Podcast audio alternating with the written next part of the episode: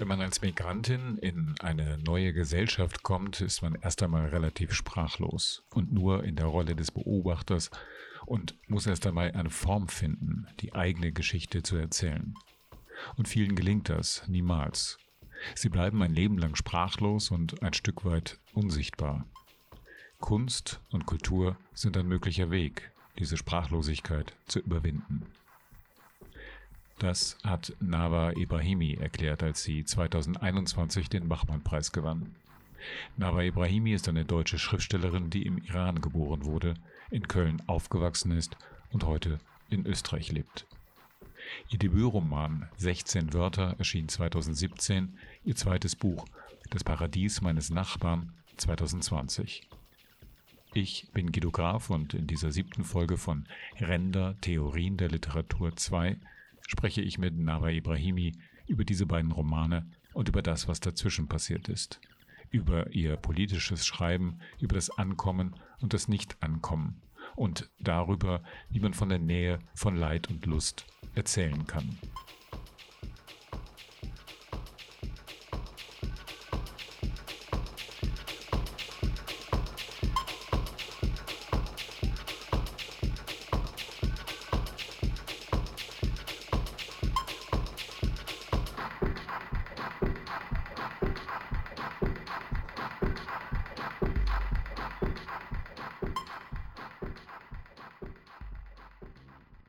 Was ich ehrlich gesagt äh, tatsächlich überraschend finde. Sie haben von Naivität gesprochen in Bezug auf 16 Wörter. Können Sie vielleicht nur versuchen zu erläutern, was Sie damit meinen? Was, was ist daran jetzt aus heutiger Perspektive für Sie naiv gewesen? Ähm, ja, wahrscheinlich in vielerlei Hinsicht. Also erst einmal, weil Sie ja gerade schon das Verhältnis Theorie und Praxis angesprochen haben, bin ich ganz weit weg von der Theorie. Also dadurch, dass ich auch, ich habe ja noch nicht mal was Literaturwissenschaftliches oder noch nicht mal was Geisteswissenschaftliches studiert. Also ich habe für meinen ersten Roman habe ich ja die Bayerische Akademie des Schreibens besucht, also eine Art Romanwerkstatt. Und da habe ich schon angefangen, an diesem Roman zu schreiben. Und da bin ich das erste Mal wirklich mit so Begriffen wie Erzählperspektive und so konfrontiert worden. Also es war für mich wirklich bis zu diesem Zeitpunkt alles komplett intuitiv, was ich gemacht habe. Und ich habe ja vorher schon auch immer mal wieder kürzere Prosa geschrieben. Also was ich sagen will, ich bin wirklich ganz weit weg von der Theorie und habe also zum einen in dieser Hinsicht komplett naiv angefangen zu schreiben, komplett intuitiv, sagen wir vielleicht besser so in dem Falle. Und das Zweite ist, ähm, ich, ich kann das nicht mehr ganz nachvollziehen, auf welchem Stand wir 2013, 14 waren, als ich diesen Roman geschrieben habe. Aber viele Themen, was, äh, also die wir heute ja total heiß debattieren, kommt mir vor, haben mich auch schon sehr, auch auf so einer sehr intuitiven Ebene beschäftigt. Aber ich habe mir noch überhaupt keine Gedanken darüber gemacht, was kann ich aus meiner Position heraus schreiben? Was könnte vielleicht verletzend sein? Was ist, ja, eben all die Fragen, die wir uns heute stellen. Also ich habe zum Beispiel ähm, eine Stelle, also das ist ein innerer Monolog der Ich-Erzählerin. Und sie redet eigentlich offen rassistisch. Also das, und das ist natürlich aus heutiger Sicht fragen wir uns, dürfen wir das? Wenn, wie, wie dürfen wir das? Unter welchen Umständen dürfen wir das und so? Ich denke schon, dass das weiterhin möglich sein sollte, aber heute würde ich mir viel mehr Gedanken darüber machen, unter welchen Bedingungen, wann wir das können, wann das jetzt nicht nur platt oder offen rassistisch ist, sondern wann es einem, einem, einem höheren Zweck dient und so. Und all diese Gedanken habe ich mir damals überhaupt nicht gemacht. Also das, äh, das finde ich aus heutiger Sicht natürlich total interessant und ich scheue mich noch ein bisschen davor, mir das ganze Buch unter diesen Aspekten nochmal anzusehen, weil ich eben generell Dinge, die ich schreibe oder Texte, die ich schreibe, erstmal gerne wegschiebe und erstmal nichts damit zu tun haben möchte. Aber vielleicht ist das auch immer so, dass man schreibt und dann erscheint und erst später wird einem bewusst, was man da eigentlich getan hat, weil vielleicht wir Schreibende ja auch intuitiv Dinge vorwegnehmen, die dann erst später konkret werden oder sich wirklich kristallisieren als Themen. Oder ich meine, dieses, dieses Thema in der Literatur finde ich immer schwierig, aber vielleicht nehmen wir schon oder hoffentlich nehmen wir, nehmen wir Empfindungen oder Schwingungen vorweg, die sich dann vielleicht erst später wirklich auch dann vielleicht äh, akademisch oder so besprechen lassen. Aber ja, das ist so das, was, was ich so rückblickend empfinde ich mich schon als sehr naiv, aber manchmal ist Naivität ja auch ein Stück weit gut. Also das ist eben auch immer das Thema, mit wie viel Naivität generell muss man anschreiben oder darf mhm. man, sollte man anschreiben gehen. Ist, ähm, ja. Ich weiß gar nicht, ob das so eine akademische Differenz ist, die es braucht. Das nachträgliche Problematisieren von einer rassistischen Reproduktion im Schreiben. Mhm.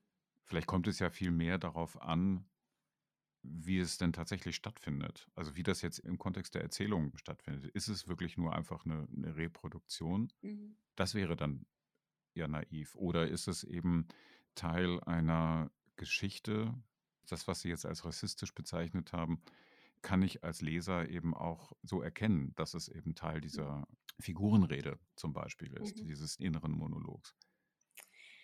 Ja, ich meine, im Fall von 16 Wörter ist es sicherlich so, dass eben die Hauptfigur da ihren internalisierten Rassismus lebt und dass der da quasi spricht.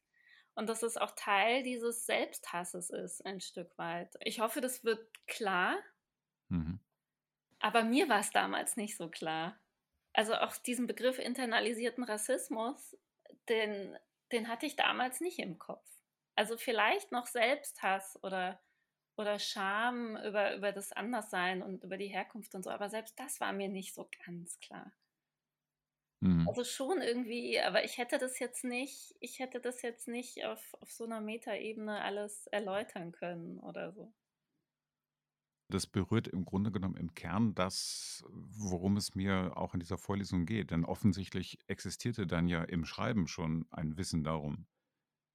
Denn wenn es mhm. anders gewesen wäre, wäre vermutlich ein Text entstanden, der, äh, der uns nicht weiter interessieren würde, den man, den man nicht, nicht äh, lesen wollen würde, weil er vielleicht einfach äh, zu, plump daherkommt, keinen Raum für Imagination äh, lässt oder überhaupt auch diese Reflexionen für LeserInnen gar nicht zulässt.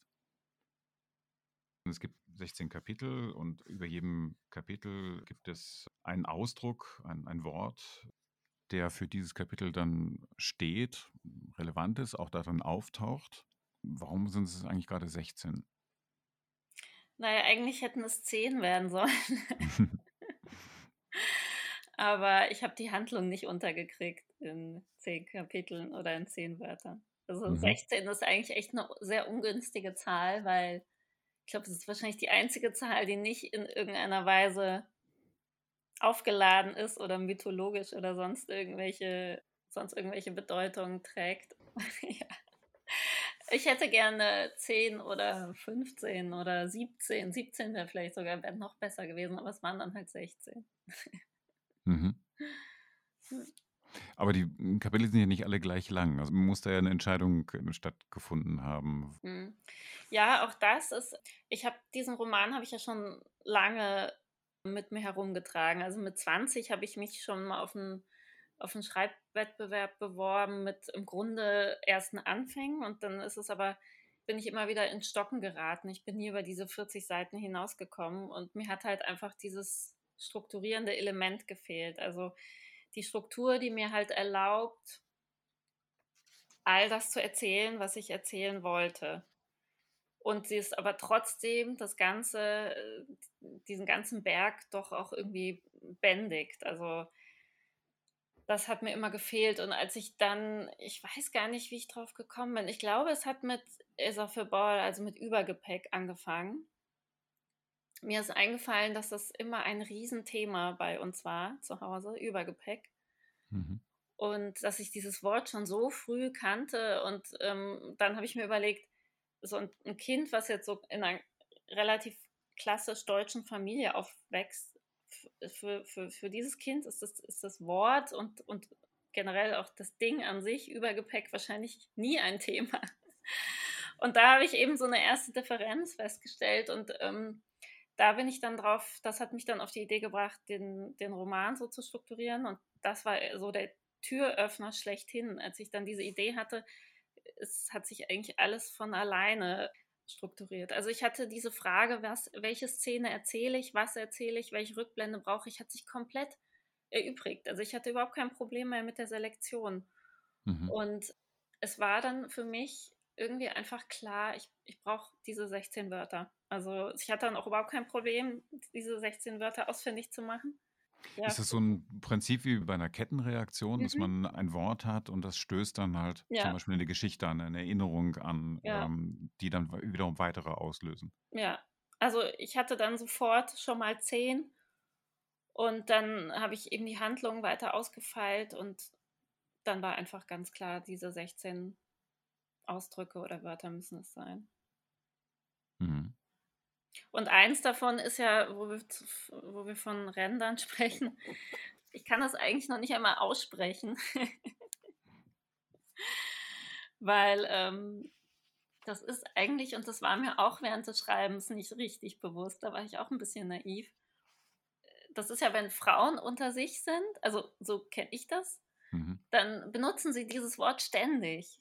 Also es ist in, in jedem Witz, in jedem zweiten Satz. Also es ist zumindest in meiner Großfamilie, ähm, vielleicht nicht in allen, aber ich würde sagen doch auch in einigen, dass das aber eigentlich so ein krasses Tabu ist, wenn, mhm. so, also sobald es irgendwie um Öffentlichkeit geht.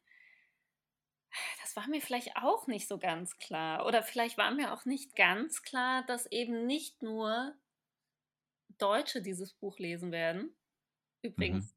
eine weitere Form der, der Naivität, dass ich, wenn ich beim Schreiben an, ein, an Leserinnen gedacht habe, habe ich eigentlich nicht so, aber diffuserweise hatte ich dann eher wirklich deutsche Leserinnen und Leser im Kopf, was ja auch aus heutiger Sicht total Banane ist eigentlich. Naja, und ähm, deswegen war mir auch da überhaupt nicht klar, was das für ein Tabubruch ist, den ich da begehe. Das zeigt sich auch darin, dass äh, der Verlag hat ja dann noch die geniale Idee gehabt, die persischen Wörter oder Ausdrücke auf arabischen Lettern quasi mhm. jedem Kapitel voranzustellen. Und das hieß dann, dass es auch noch schwarz auf weiß da gedruckt steht, was nochmal viel krasser ist, weil das natürlich zwischen so Umgangssprache und ja, so, so in so einem Safe Space gesprochene Sprache und schwarz auf weiß gedruckt, gedruckt ist ja auch nochmal ein krasser Unterschied. Und ich spreche, ich kann ja nicht so gut Persisch lesen und schreiben und deswegen habe ich einer Bekannten, habe ich eigentlich alles zum Korrekturlesen gegeben. Nur dieses eine Wort habe ich mich nicht getraut. Und das steht da auch falsch. Also bis heute, wir haben es auch nicht geändert, weil wir das lustig fanden, dass das auf Arabisch da, also auf Persisch falsch da steht. Also so viel auch dazu, weil das ist eigentlich, da war ich auch komplett, komplett naiv, wieder einmal. Hat es denn Leute gegeben, die diesen Fehler entdeckt haben? Ja, es ist, es, ich glaube, die meisten sprechen mich nicht drauf an. Also viele Deutsch-Iraner wie ich sprechen ja auch kein also können auch nicht mehr Persisch lesen. Die, die mhm. checken das wahrscheinlich auch nicht. Und allen anderen, die, die noch so sozialisiert sind, dass sie es lesen können, denen ist das zu unangenehm. Die würden mich wahrscheinlich niemals darauf ansprechen. Mhm. Ja, Im Buch funktioniert das ja als, als Kunstgriff vor allem dadurch, dass die Großmutter völlig hemmungslos, zumindest in dem, was Sie jetzt Safe Space genannt haben, also in, in dem familiären Kontext, ausspricht, was sie denkt und das in jeder Beziehung, ob das äh, vollkommen egal ist, ob das jetzt vulgär ankommt oder nicht, sondern daraus bezieht sie ja auch gleichzeitig eine unglaubliche Macht und einen starken Einfluss auf die Erzählerin, aber eigentlich auch auf alle anderen, bis hin zu, zu Menschen, die dann vor der Tür stehen und nur ein, ein, ein Vater mit seinem Sohn vor der Tür steht, die dann mit dem Fernseher der Großmutter dann abziehen, nachdem sie verstorben ist die kommen ja auch nicht ohne Grund dahin, sondern weil es eben eine Frau war, die offenbar so stark und anziehend in ganz ambivalenter Hinsicht war, mhm. ähm, Und da habe ich mich auch gefragt, wie diese, diese Trennung eigentlich funktioniert. Also, dass es auf der einen Seite in der Familie eben ein, ein völlig ungeschütztes, offenes, konfrontatives Reden auch ist. Wie stellt sich das dann nach außen dar? Weiß man das? Man spricht es zwar nicht aus, weiß man aber, dass das eine Person ist, die sehr stark und selbstbewusst redet, auch wenn sie vielleicht ihre eigenen Untiefen in ihrer Biografie hat? ich habe es relativ spät erst verstanden, weil ich bin eben auch mit vielen Frauen um mich herum groß geworden. Und ich habe erst, ich glaube, ich kann sogar sagen, als ich dann mit 18, 19 das erste Mal im Iran war, ist mir bewusst geworden, dass das aber nicht das, das Normale, also das öffentliche Reden ist. Also dass es wirklich zwei Räume gibt und die sich komplett widersprechen eigentlich fast. Also das, äh, das habe ich ja in Deutschland nie mitbekommen können, weil da gab es eben nur dieses entweder zu Hause sein, unter Frauen allein oder in der Öffentlichkeit, da hat einen eben meistens niemand verstanden. Und wenn, war es extrem peinlich, wenn zufällig auch andere persischsprachige Menschen in der Nähe waren, aber das waren extrem seltene Fälle. Also dieses, dass das nicht die öffentliche, offizielle, gesellschaftlich akzeptierte Sprechweise ist, das ist mir wirklich dann erst so mit, vielleicht sogar erst mit 20 oder so, als ich das erste Mal dort war, bewusst geworden. Das war natürlich schon eine krasse Erkenntnis auch. Also, dass, mhm. dass, dass das Sprechen, mit dem ich groß geworden bin, eigentlich nur für einen ganz kleinen, engen Raum unter ganz bestimmten Bedingungen gilt. Und das war schon auch immer etwas, dass ich gerne so, ich bin ja relativ, wie der Buchtitel von Mohamed Amjahid, glaube ich, unter Weißen, äh, allein unter Weißen. äh, ich bin auch so groß geworden. Also ich war wirklich immer die Einzige, äh, jetzt auf der katholischen Grundschule oder dann später im Westerwald, ich war eigentlich immer die Einzige nicht deutscher Herkunft und ich hätte das immer so gerne vermittelt meinen Freundinnen, wie, wie das ist, wie diese Atmosphäre ist, wie diese Stimmung ist, wie dieses, dieser Humor, wie das ist, wenn ich mit meinen Tanten, mit meiner Mutter, mit meiner Großmutter und so zusammen bin. Und das konnte ich aber nie vermitteln. Weil wenn ich es einfach nur übersetzt hätte, hätte wäre es total prollig oder vulgär einfach nur rübergekommen. Und deswegen, ich glaube, das war schon auch immer ein Antrieb für mich, diesen Roman zu schreiben, um das eben mit literarischen Mitteln vermitteln zu können. Mhm. Ich habe mich gerade gefragt, äh, ob sich das eigentlich, diese Differenz zwischen öffentlichen und privaten Sprechen, dann auch fortsetzt. Also in dem, was Sie eben ähm, geschildert haben. Also das Aufwachsen in Köln oder, oder diese schulischen Kontexte mit, äh, mit Freundinnen und, und sich da vielleicht nicht so verständlich machen zu können, die eigene Sozialisation nicht so vermitteln zu können, wie es vielleicht gut wäre da, also diese Differenz sozusagen fortlebt. Auf der einen Seite. Auf der anderen Seite sind doch wahrscheinlich dann neue private Räume auch entstanden mit den Freundinnen in der katholischen Schule. Würden Sie dann sagen, dass also diese Differenz, die Sie von klein auf kennengelernt haben und, und eher spät angefangen haben zu reflektieren, dass sie dann also so stark war, dass sie, äh, dass sie einfach fortgelebt hat? Spüren Sie die auch heute noch? Ich glaube, dass diese Differenzen mich auf jeden Fall zum Schreiben gebracht haben. Also dieses immer eigentlich am Rand stehen und immer die Differenzen wahrnehmend, war schon wahrscheinlich so der eigentlich, ja, bestimmt der Hauptmotor, dass ich angefangen habe zu schreiben, um diese Differenzen auch irgendwie verarbeiten zu können oder auch festhalten zu können, genauer bestimmen zu können und ihnen auch nicht so ausgeliefert zu sein, glaube ich, sondern auch ein Stück weit wahrscheinlich kontrollieren zu können.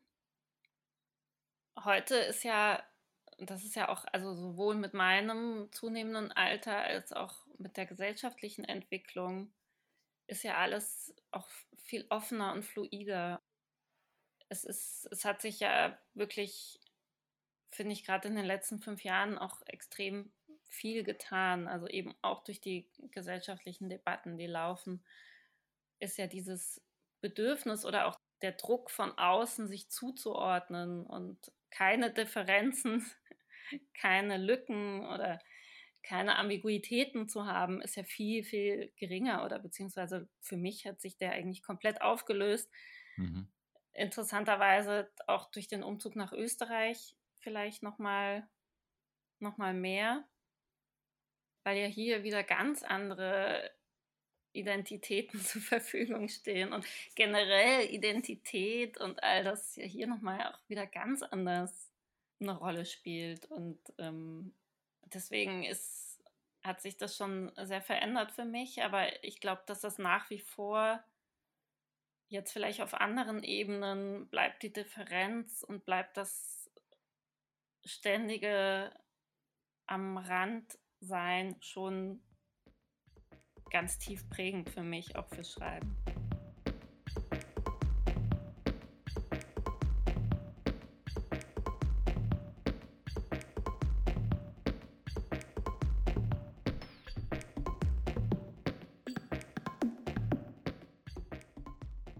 Sie haben das an anderer Stelle mal beschrieben, dass Sie in, in Graz jetzt, wo Sie leben, eher als die Deutsche wahrgenommen werden. Mhm. Was ja dann auch nochmal irgendwie so eine, so eine merkwürdige Spiegelung darstellt. Ja, es wird noch merkwürdiger, weil, und deswegen ist für mich diese ganze Identitätskiste irgendwie ad absurdum, komplett ad absurdum geführt. Also lustigerweise, ich weiß, das hat sich jetzt in Deutschland sehr verändert, aber als ich vor neun Jahren weggezogen bin, wurde ich noch ständig gefragt, woher kommst du, woher kommst du eigentlich und so, ne? Also ich habe dann zwar schon oft Köln gesagt, aber eben dann nochmal die Nachfrage und so. Ich, hab's, ich war jetzt auch nie eine von denen, die da total allergisch drauf reagiert hat. Für mich war das immer sehr kontextabhängig. Aber äh, kurzum, als ich weggezogen bin aus Deutschland, also vor fast zehn Jahren, war einfach immer ganz klar, dass ich keine Deutsche bin. So, also dem Pass nach, klar und so, das haben auch hat ja der Großteil der Gesellschaft auch inzwischen akzeptiert, aber dann eben nicht wirklich. Und als ich nach Graz gezogen bin, war für mich total interessant, dass ich nie nach meiner Herkunft gefragt wurde. Nie. Das hat mich dann fast irgendwann irritiert und dann sagte mir jemand, ja, du sprichst Hochdeutsch, also bist du Deutsche. Das war so ganz klar. Und das ist hier so dominant, dass da auch keiner mehr gefragt hat. So, ich bin dann einfach sofort als Deutsche qualifiziert worden und damit hatte sich die Sache. Und das hängt nicht nur mit der starken Dominanz des Hochdeutschen zusammen, das hängt auch damit zusammen, dass in Österreich einfach eine größere Varianz an Phänotypen, aber auch Namen gibt. Also italienische Nachnamen, slawische Nachnamen, französische Nachnamen sind hier oder auch Nachnamen, die man gar nicht einordnen kann, sind hier irgendwie total präsent und da würde auch niemand auf die Idee kommen, nachzufragen. Es ist einfach so, auch durch die Geschichte, durch K und K und ist hier einfach auch eine ganz andere Einwanderungsgeschichte oder eine andere Definition von Fremdheit auch. Und die Leute hier halten es wirklich für möglich, dass ich, so wie ich aussehe, Deutsche bin. Mhm. Das war für mich auch irgendwie krass, krasse Erkenntnis. Und dann tatsächlich sind mir auch im Vergleich zum österreichischen sind mir auch ist mir auch aufgefallen, dass ich wirklich auch ein paar Klischees des Piefke erfülle. Das war auch interessant für mich, also dass ich hier zum Beispiel als relativ direkt wahrgenommen werde und in Deutschland hätte mir nie jemand Direktheit vorgeworfen. Auf der anderen Seite ist interessant, seitdem ich in Österreich lebe, ist, dass ich Deutsche bin aus meiner Biografie. Also als äh, meine war, also ich werde jetzt nicht mehr als deutsche Autorin wahrgenommen. Also viele denken jetzt, dass ich eine österreichische Autorin bin, was auch wieder total absurd ist. Aber und das denke ich mir halt auch okay, wenn man eben nicht total verwurzelt ist und die Eltern jetzt kein Haus besitzen irgendwo in Deutschland und keinen Heimatort und so, dann hat man vielleicht noch einen deutschen Pass, aber das Deutschsein geht auch relativ schnell dann wiederum flöten. Also ja, und seitdem ich hier bin, sowieso, ich meine, hier in Graz, fast jeder hat irgendwie slowenische Vorfahren, ungarische Vorfahren. Also es hat sich für mich alles dermaßen aufgelöst, dass ich auch mich frage, wer bitteschön fühlt sich denn eigentlich nicht mehr am Rand? Also gibt es eigentlich Menschen, mhm. die wirklich denken, sie sind mittendrin und ganz mhm. selbstverständlich Teil mhm. des großen Ganzen? Oder geht es nicht letztlich vielleicht fast allen Menschen so, dass sie sich immer irgendwie randständig fühlen? Ja, in dem Moment, wenn man es auf eine individuelle Perspektive richtet, äh, ist es garantiert so. Das sind ja auch, auch die Klagen derjenigen, die sich Querdenker nennen. Die fühlen sich ja auch irgendwie an den mhm. Rand gedrängt oder so, wenn man mhm. das jetzt auf diese Debatte schieben würde. Gleichzeitig wird natürlich diese komische, ominöse Mitte, das Zentrum als eine Größe behauptet, um Macht auszuüben, um andere wiederum zu marginalisieren. Ja, genau. Also genau das ist der entscheidende Punkt. Man muss schon sehr unterscheiden zwischen der individuellen Befindlichkeit und dem individuellen Empfinden, wie, wo man steht. Und da fühlt sich wahrscheinlich jeder aufgrund von irgendwas äh, am Rande stehend und eben dann wirklich die Sozialgesellschaft, also die aus einer Makroperspektive gesehen, die ökonomische, soziale Chancen habende Stellung innerhalb der Gesellschaft. Das ist dann natürlich nochmal ein anderes Thema auf jeden Fall. Aber ich glaube, beim Schreiben habe ich erst einmal natürlich, wenn ich aus, aus der Sicht von Figuren schreibe, bin ich natürlich erstmal in dieser individuellen Sichtweise. Das schließt mhm. natürlich die andere nicht aus, um Gottes Willen. Ich finde, Sie haben das in der Rede, die Sie zu der Wiedereröffnung des Burgtheaters gehalten haben, eigentlich auf, in, vielerlei Hinsicht zusammengeführt. Einerseits könnte man ja sagen, also in dem Moment, wo ich als Autorin auch so an der Bühne stehe und eine Rede halte in einer der wichtigsten Bühnen im deutschsprachigen Raum, wahrscheinlich einer der wichtigsten in Österreich, vermutlich ohnehin, bin ich in einem Teil der Gesellschaft zumindest äh, genau da angekommen, in, in, in, der Mitte, die wir bei genauem Hinsehen nicht kennen, aber die symbolisch da zumindest sehr stark aufgeladen ist. Und gleichzeitig haben sie es aber auch eben sozusagen performativ gelöst, indem sie gesagt haben, was sie alles eben nicht können oder nicht zustande gebracht haben, äh, vermeintlich, während sie geredet haben. Und damit eben aber auch sozusagen diese ganzen Fliehkräfte aufgezeigt haben, um die es da geht. Und das ist wahrscheinlich eben diese Operation, die man beim Schreiben macht, dass man sich dieser Fliehkräfte eben bewusst wird und, und die dann versucht eben in Sätze abzubilden. Das ist eine schöne, schöne Sichtweise, ja. Ja, bei der ähm, Burgtheaterrede war es natürlich besonders stark, weil das ist schon nochmal was ganz anderes. Erstens, wenn man so eine Rede hält, ist das, hat das ja eine ganz andere Unmittelbarkeit. Und ich stehe da als ich, also ich kann mich nicht hinter einer Figur verstecken, was ich eigentlich sehr gerne mache. Selbst wenn es jetzt eine Ich-Erzählerin ist, die ziemlich viel Überschneidung mit mir hat, ist es trotzdem, habe ich da trotzdem nochmal eine ganz andere Freiheit. Aber eben dort zu stehen als ich und direkt eins zu eins mit dem, was ich sage, natürlich verbunden zu werden und aber gleichzeitig all diese Fliehkräfte zu spüren und auch zu meinen zu wissen, was das Publikum, welchen Fliehkräften das Publikum unterworfen ist. Und dann eben auch dieser krasse Widerspruch, dass wenn man eben die Eröffnungsrede im Burgtheater hält, nach der historisch längsten Zwangspause, dass man dann eigentlich meinen könnte, jetzt ist man wirklich irgendwie angekommen im Kulturbetrieb, aber genau in dem Moment zu merken, wie fremd man dann, wie fremd es sich anfühlt und wie unmöglich, also ich meine, das, das, also das, dass das Ankommen ist für mich noch unmöglicher geworden. Also wie unmöglich das die Unmöglichkeit des Ankommens ist mir da eigentlich noch viel krasser bewusst geworden, weil mhm. ja, und da habe ich mich auch gefragt, wie ist das für andere Autoren oder Autorinnen, die dort stehen?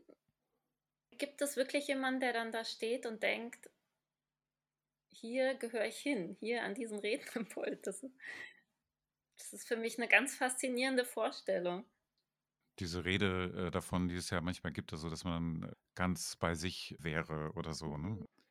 So ein Gefühl der Selbstgewissheit fände ich auch faszinierend, wenn es das tatsächlich gäbe. Ich vermute allerdings, dass es, wenn dann eben ein, eine gut funktionierende Verdrängung ist, die da nur stattfinden kann, um da so etwas zu ermöglichen. Hm. Wobei, vielleicht will ich da nochmal unterscheiden. Ich glaube, man kann ganz bei sich sein und aber trotzdem in einem Raum, in dem man sich komplett fühlt wie ein Alien.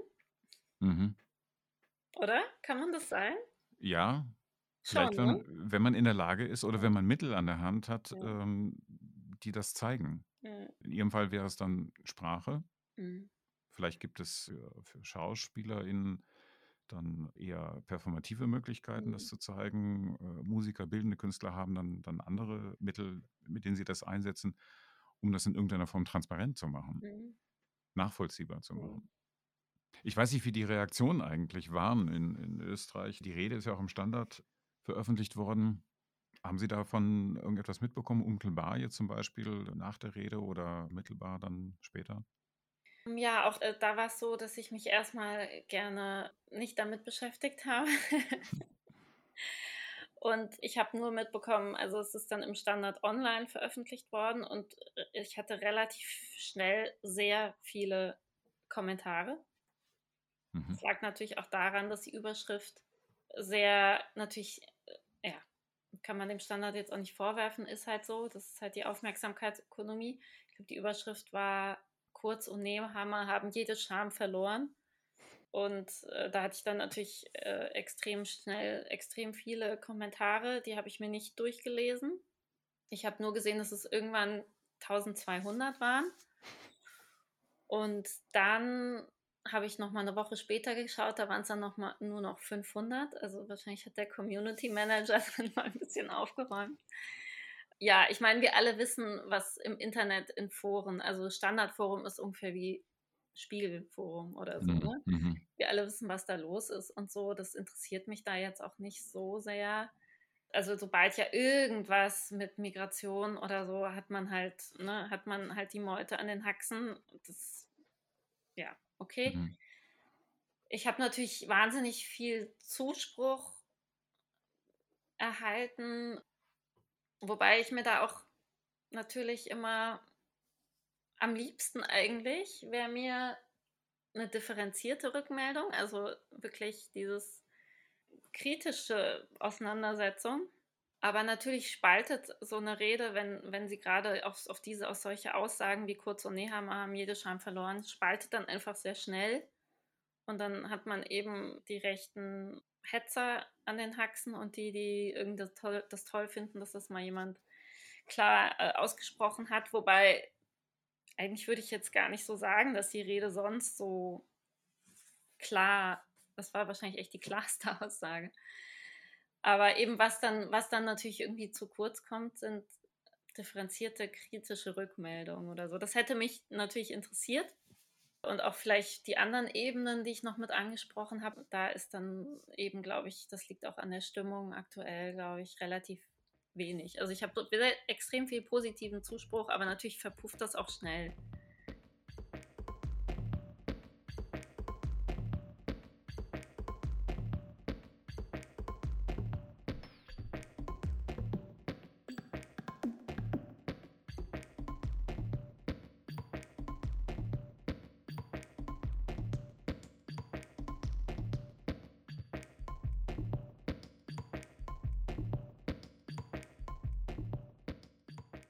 Finde zum Beispiel spannend, weil Sie das ja in der Rede, wenn ich mich recht erinnere, auch eigentlich direkt adressiert haben, also an, an, das, an das Publikum, was vor Ort war. Ihre Rolle als Mutter, die versucht irgendwie ihre, ihre Schreibidentität aufrechtzuerhalten. Was für diesen Perspektivwechsel, über den wir vorhin auch schon gesprochen haben, sicherlich auch nochmal eine große Rolle bei Ihnen spielt. Da gibt es ja eine Menge Potenzial, wo man eigentlich andocken kann als Zuhörerin zum Beispiel. Wenn ich da jetzt im Publikum sitze, habe vielleicht auch Kinder, die zumindest noch im, im schulpflichtigen Alter sind oder so, dann hätte ich ja eigentlich genug Anlass, mich damit auseinanderzusetzen. Ich habe mir ja vorher auch die anderen Reden durchgelesen, die in den letzten Jahren gehalten wurden und so im Burgtheater. Und ich hätte total gerne so eine große, weltbetrachtende Rede gehalten, in der ich überhaupt nicht vorkomme. ich habe nämlich auch auf der anderen Seite, auch wenn, wenn das jetzt ein bisschen äh, paradox klingt, aber eigentlich habe ich gar nicht so Lust, mich selbst zu thematisieren. Also ich finde weder meine Lebenssituation noch mich selbst irgendwie besonders bemerkenswert. Und ich äh, habe mir eben die Rede von Navid Kermani, der eben viel natürlich gereist ist und Schicksale von Geflüchteten in Tanga thematisiert hat und eben dieses, was eben jetzt mit seiner, also mit natürlich auch immer wieder reflektierend mit der eigenen Position, aber trotzdem irgendwie im Vordergrund dann doch äh, die Weltbetrachtung stehend. Ähm, und damit hadere ich auch immer. Das ist, finde ich, eigentlich auf eine gewisse Weise edler. Oder was heißt edler? Aber ähm, ja, ich würde mir wünschen, ich, ich, ich wäre in so einer Position. Aber Fakt ist, ich reise nicht durch die Gegend. Mhm. Ich weiß auch gar nicht, wie groß vielleicht da auch, welche Rolle dann vielleicht auch nochmal das Geschlecht spielt. Keine Ahnung, das kann ich jetzt nicht sagen. Aber ich hänge halt relativ viel zu Hause mit, mit Kindern ab. So, und wenn dann die, der Auftrag kommt, eine Burgtheaterrede zu schreiben, und es sind aber nun mal neun Wochen Sommerferien, dann kann ich das, also ich hätte, ich hätte wahrscheinlich, ich habe versucht, so eine Rede zu schreiben. Aber dann dachte ich, ich gaukle da dem Publikum was vor. Das ist nicht ehrlich es wird auch keine besonders gute Rede sein. Und dann dachte ich halt, okay, ist das Einzige, wenn, wenn ich da diese, ich finde, mit so einer großen Aufmerksamkeit verbindet sich auch in gewisser Weise eine Verantwortung, irgendetwas, dass ich irgendetwas von mir gebe, was in irgendeiner Form Menschen erreicht und vielleicht nicht nur bewusst macht, sondern auch sogar vielleicht ein bisschen heilt in gewisser Weise. Auch wenn das vielleicht nicht meinem höchsten Ideale entspricht, aber ich, ich glaube schon, dass das für viele Frauen sehr hilfreich ist, wenn wir dieses Hadern, diese Situation, dieses permanente schlechte Gewissen und vielleicht auch teilweise die Überforderung, das Hin- und Hergerissensein öffentlich machen das ist ja eben nicht nur eine private Angelegenheit. Es ist ja auch, wie wir wissen, letztlich alles politisch und es ist ja auch angelegt in unseren Gesellschaften und all das. Und ich habe einfach nur diese Rede halten können, auch wenn ich eigentlich gerne eine andere Rede gehalten hätte. Mhm. Dann wäre ich auch gerne unterwegs gewesen und hätte mir ein Bild von vielem gemacht. Aber auf der anderen Seite die Gewissheiten, die wir ja zumindest in unseren Kreisen und ich würde mal sagen, die Menschen, die da im Publikum saßen, in der Matinee im Burgtheater, wir sind uns ja auch über vieles schon relativ äh, einig.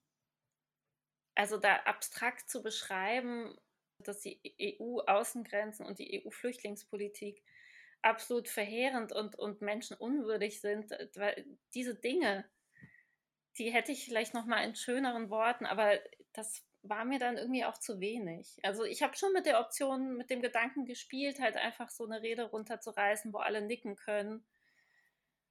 Ja, das war mir dann irgendwie letztlich doch zu wenig und ich bin eben nicht in so einen gehaltvollen Weltbetrachtungsmodus hineingekommen aufgrund meiner Situation gerade.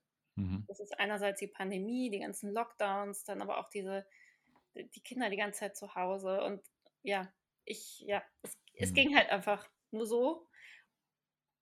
Es ist ein komisches Verhältnis. Ich, ich stehe hinter dieser Rede, aber wenn ich es mir aussuchen hätte können, wäre ich auch gerne unterwegs gewesen und hätte mehr Weltbetrachtung gehabt. Ja. Ja, vielleicht ist das gar kein schlechter Zeitpunkt, um mal auf das äh, Paradies meines Nachbarn zu sprechen zu kommen. Mhm. Denn da haben sie ja nun äh, tatsächlich einiges anders gemacht als in 16 Wörter. Es liegen auch ein paar Jahre dazwischen, vermutlich auch in der, nicht nur in dem Erscheinen, sondern auch in der Entstehung dieser beiden Bücher. Mhm. Können Sie das noch mal ein bisschen schildern, was, was da stattgefunden hat dazwischen? Ja, hat natürlich ganz vieles stattgefunden, aber was jetzt vielleicht für Sie interessant ist, weil ich das auch vor, vor ein paar Wochen oder Monaten habe ich das bei Birgit Birnbacher in einem Gespräch gehört. Äh, sie hat gesagt, ich an meiner Seite, es war ihr zweiter Roman, und sie hat gesagt, sie hat sich das Buch richtig abgerungen. da konnte ich irgendwie sofort was mit anfangen, weil ich habe mir das zweite Buch auch abgerungen, in gewisser Weise. Ich glaube, vielleicht geht das auch vielen so, weil natürlich mit dem Debüt, wenn das einigermaßen gut läuft, dann will man gleich nachlegen oder, also zumindest ich wollte das und ich glaube, einige andere wollen das dann auch. Und natürlich weiß man oder wusste ich dann auch, dass das schon dann auch nochmal genauer betrachtet wird. Also dieses, diese, diesen Schutzraum, den man so ein Stück weit hat mit dem Debüt, der ist dann natürlich aufgebraucht. Das habe ich auch so empfunden. Und vor allem dadurch, dass mein erster Roman schon auch autobiografisch geprägt ist, und ich auch, so wie Sadie Smith das auch ganz schön in, ihrem, in einem ihrer Essays beschreibt, ich habe schon auch das Autobiografische immer ein Stück weit als nicht minderwertig, aber gegenüber der puren Fiktion als niedriger gestellt betrachtet. Also ich habe irgendwie diesen, diesen Knoten im Kopf gehabt, dass ich dachte, Schriftstellerin kannst du dich dann erst nennen, wenn du wirklich etwas komplett aus dem Boden gestampft hast. Was natürlich auch Quatsch ist. Also, äh, was heißt hier komplett aus dem Boden stampfen? Letztlich, ja, sind wir halt Menschen, die durch die Welt gehen und Dinge aufnehmen und verarbeiten. Und das ist ja auch Quatsch. Aber irgendwie dieser, ich hatte so diesen, diesen Drang, ich muss jetzt, das zweite Buch muss jetzt irgendwie ganz anders werden und damit muss ich mir jetzt beweisen, dass ich es auch komplett fiktiv kann. Mhm es ist nicht so erzwungen, wie es jetzt vielleicht klingt. Also da ist es natürlich schon noch in mir gewachsen und die Charaktere haben mich auch länger schon interessiert und so, aber ich habe mir da schon auch einen gewissen Druck gemacht. Also es war für mich auch so ein, so ein Selbst, ich muss mir da jetzt was beweisen. Mhm. Ich finde das interessant, weil es ja so ein bisschen was hat von, ich kehre jetzt etwas nach außen. Ich arbeite an einem ausgefeilten Plot, der die Konstruktion muss das äh, irgendwie, irgendwie, tragen und damit entferne ich mich so ein bisschen von diesem Ballast, wenn ich selbst zu stark in das äh, involviert bin, was ich da schreibe. Und ich habe mich tatsächlich dabei ertappt, dass ich gesucht habe, eigentlich in den Figuren, in Ali Najjar oder auch selbst bei Ali Reza, aber vor allen Dingen eigentlich bei Sina, zu suchen nach Spuren, nach den Spuren der Erzählerin. Hm. Ich fand eigentlich in der Hinsicht am spannendsten nach dem Punkt zu suchen, wo in dem Buch etwas kippt, weil Ali Najjar ja lange Zeit als eine eher unangenehme, sehr dominante Figur da auftritt, die er dann halt irgendwann nicht mehr ist. Vielleicht so ein Punkt, wo so etwas wie sich wie eine Liebesgeschichte fast äh, oder zumindest eine ja auch leicht sexualisierte Attraktion zwischen Sina und Ali Najjar sich andeutet. Mhm ne, dass, dass da irgendwie was kippt. Mhm. Sind das Kipppunkte, die für Sie jetzt auch im, im, im Plot irgendwie eine Rolle gespielt haben oder ist das auch dann vielleicht etwas, was sich eben aus der Dynamik des Schreibens heraus ergeben hat? Beides eigentlich. Also es ist bei dem Buch, wenn ich das vielleicht noch kurz voranschieben darf, ich wollte auch unbedingt so ein Buch schreiben, weil ich wollte, dass es äh, auf Lesungen und in Interviews nicht mehr um mich geht, um meine Person, mhm. sondern um, um das Buch, um die Charaktere und um das Literarische. Das war auch ein ganz starker Antrieb, dass, es, dass ich endlich mal, weil, wie gesagt, ich finde mich selbst jetzt nicht so wahnsinnig ergiebig. Das war auch ein ganz starkes Bedürfnis. Natürlich, es war dann so ein bisschen, ist jetzt ein bisschen das Ergebnis, dass dann halt, dass ich sehr viel über den Iran-Irak-Krieg rede. Mhm. Das ist ein anderer Punkt. Nee, um auf Ihre Frage zu kommen. Also ich würde nämlich auch, verrate ich Ihnen jetzt wahrscheinlich kein Geheimnis, wenn ich sage, dass in Sina auch ganz viel von mir drinsteckt. Also wahrscheinlich mhm. ähnlich viel wie in, in Mona. Aber diese angedeutete Liebesbeziehung zum Beispiel war für mich schon konstituierend auch. Also ich würde schon sagen, wenn man jetzt diese Unterscheidung in Plot-driven und Character-driven, dann auch wenn der Plot relativ stark ist, ist es für mich schon ganz stark character-driven, auf jeden mhm. Fall. Und interessanterweise rede ich fast nie über diese Liebesbeziehungen, die ich sehr stark nahelege. Die kann man überlesen, aber die lege ich schon nah, würde ich sagen, auf jeden Fall. Aber da werde ich eigentlich nie drauf angesprochen, da rede ich nie drüber. Also es kommt extrem selten vor, dass dass ich mit jemandem über diese Beziehung rede, in Interviews oder bei Lesungen. Aber für mich ist die ganz stark und, und ja, fundamental eigentlich auch. Also dieses krasse, diese, eben diese Bedürftigkeit, die Sina hat, diese große Lücke in seinem Leben, die eben plötzlich, die, die da eben mit diesem Ali Najjar plötzlich irgendwie sich vielleicht zu füllen scheint oder füllen könnte und die da eben aus dieser krassen Bedürftigkeit ein Begehren entsteht, das ins Sexuelle kippen kann oder kippt, das fand ich total interessant auch und ähm, ganz, ganz wichtig. Aber ich wollte es auch nicht zu explizit machen, damit es jetzt, ich wollte auch überhaupt nicht, dass es jetzt dann ein, dass das Thema Homosexualität irgendwie jetzt plötzlich total dominant ist oder so. Das, das wäre mir dann auch zu einfach gewesen. Also mhm. ich, ich wollte schon, dass vielleicht die Leserinnen und Leser mit ihrer Erfahrungswelt da andocken. Also das, man kann es überlesen. Ich habe es extra so angelegt, dass man es überlesen kann. Das überlesen eigentlich auch viele. Oder sehen viele nicht so dominant, aber manche spüren es dann schon und das finde ich dann finde ich dann sehr gut. Hm. Wie war das bei Ihnen? Also Sie haben das schon hm. auch wahrgenommen. Ich würde sogar so weitgehend sagen, also dass diese wirklich sehr, sehr, sehr traurige Geschichte von Ali Reza, dem ehemaligen Kindersoldaten, der nach Rechenschaft verlangt, natürlich äh, Teil des Plots ist, völlig klar. Ali Najjar als äh, vermeintlicher Antagonist natürlich auch eine Rolle spielt, aber dass diese ganze Geschichte eigentlich dazu dient, diese Verlorenheit, in der Sina sich dann befindet, als er dann im Hotel in Dubai sich befindet, wo, wo er mit Ali Najjar dann, dann ist, aber eigentlich sich völlig lost fühlt, in diesem Hotelzimmer trinkt und sich in Fantasien verliert, ich eigentlich nach Frau und Kind zurücksehen und gleichzeitig aber weiß, dass es, dass es so wie bislang nicht weitergeht, dass diese Verlorenheit nicht gerade erst angefangen hat, sondern sich schon ganz lange in ihm eigentlich angesammelt hat.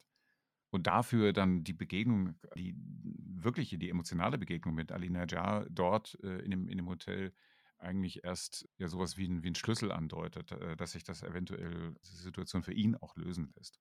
Das war, war für mich eigentlich so diese, die Geschichte, die ich gelesen habe. Das ist so schön, das zu hören. Na, es ist wirklich so schön, weil also Sie glauben ja gar nicht, also ich mache ja gerade viele Lesungen, also wahrscheinlich äh, war gestern Abend die letzte, weil wir gehen ja ab Montag offenbar in harten Lockdown hier in Österreich. Aber sie glauben gar nicht, wie viel ich über den Iran-Irak-Krieg rede. Und ich finde es einerseits, finde ich es nachvollziehbar, weil das ist natürlich vordergründig ein, in Anführungsstrichen, Thema. Hm. Aber es, ich bin ja keine Expertin für den Iran-Irak-Krieg und er hat mich auch nie so, also er hat mich jetzt nicht, nicht in erster Linie interessiert. Ich brauche den Krieg, aber eher als Mittel zum Zweck.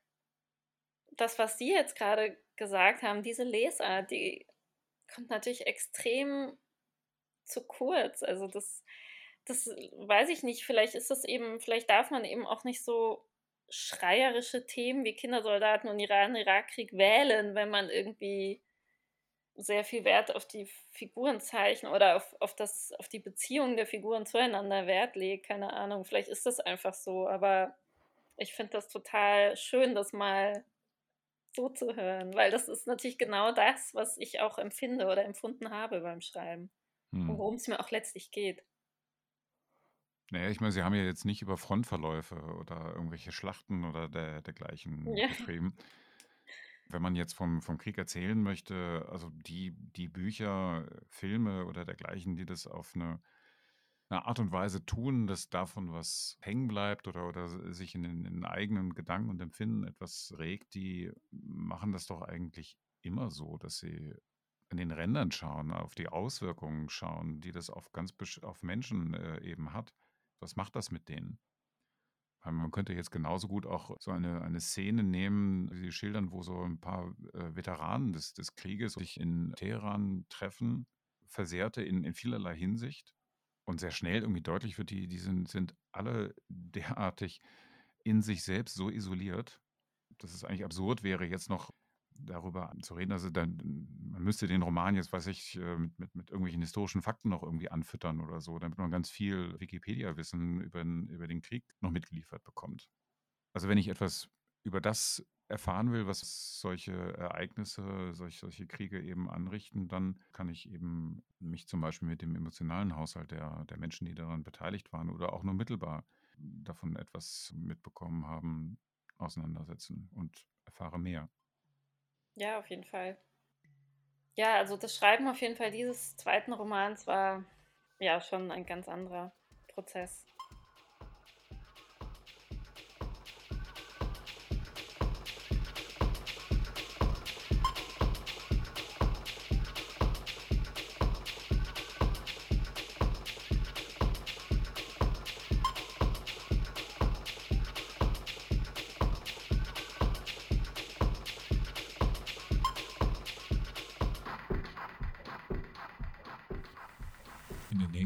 Der achten Folge, spreche ich mit Georg Klein über Tunnel durch Augsburg und seinen jüngsten Roman Bruder aller Bilder.